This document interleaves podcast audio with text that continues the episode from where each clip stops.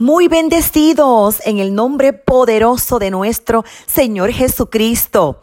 La pregunta para hoy.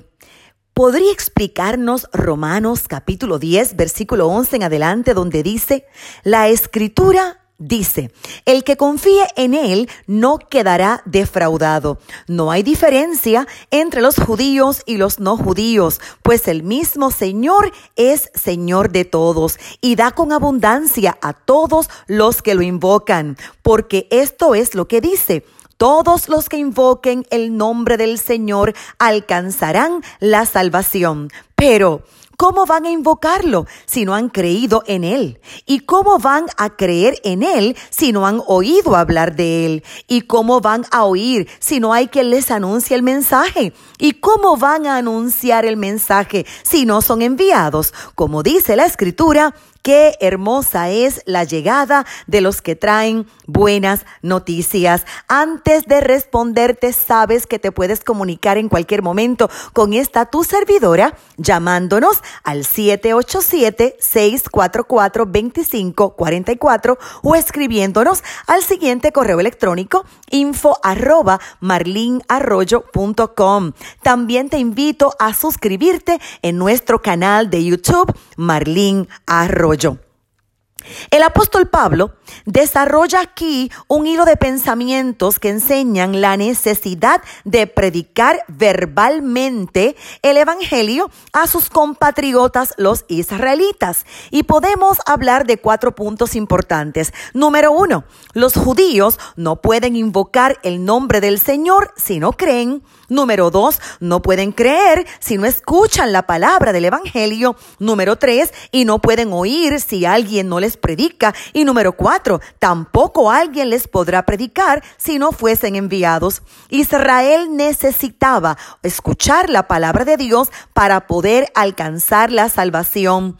Hoy en día hay muchos que piensan que no es necesario hablarle a la gente, que solo debemos darle un buen ejemplo de vida y que eso es suficiente y aunque la mayoría no diga esto en palabras, lo demuestran con sus hechos, porque casi nunca testifican. Es un error pensar que un buen testimonio sin palabras es suficiente. Mostrarte distinto al resto llamará la atención de las personas, pero si no les hablas, nunca sabrán el por qué tú eres diferente a ellos ni qué es lo que necesitan para alcanzar la salvación.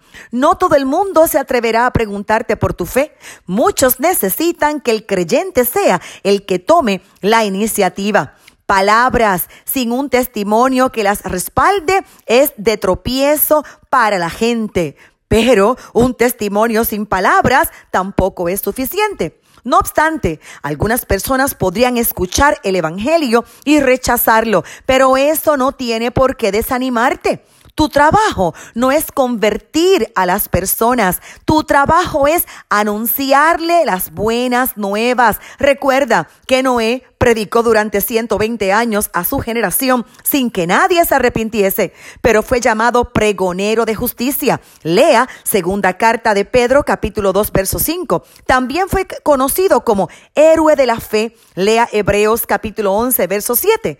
Tu misión es la de ser un sembrador de esta preciosa semilla. Aún así, Dios te otorga el título de pescador de hombres. Lea Mateo capítulo 4, verso 19.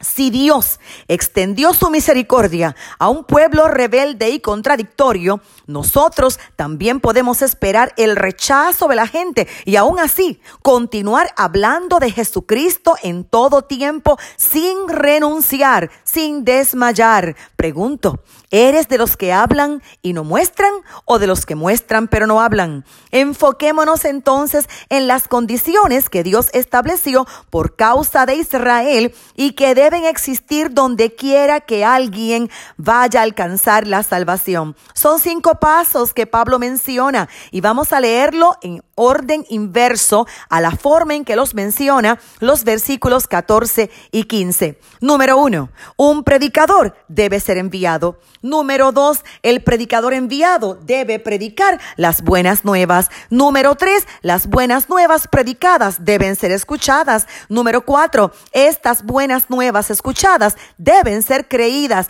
Y número cinco, creídas de tal modo que se invoque el nombre del Señor para salvación.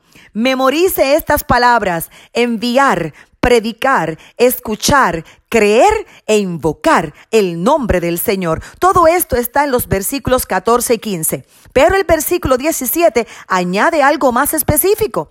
Después de citar Isaías 53.1, en el versículo 16 dice, Señor, ¿y quién ha creído a nuestro anuncio? Y Pablo repite, tres de los cinco pasos de la salvación y explica uno de ellos detalladamente. Dice que la fe viene por el oír y el oír por la palabra de Cristo. De manera que aquí tenemos tres palabras, creer, oír y predicar. Pero aquí se define qué es lo que vamos a predicar la palabra de Jesucristo. Este es el Evangelio que Pablo estuvo predicando en todo el libro de Romanos, la carta a los romanos, en esa enseñanza capítulo 10, verso 9, que dice que si confiesas con tu boca a Jesús como Señor y crees en tu corazón que Dios le resucitó de los muertos, serás salvo. Por lo tanto, oremos para que sean enviados los predicadores, para que se predique el Evangelio de Jesucristo,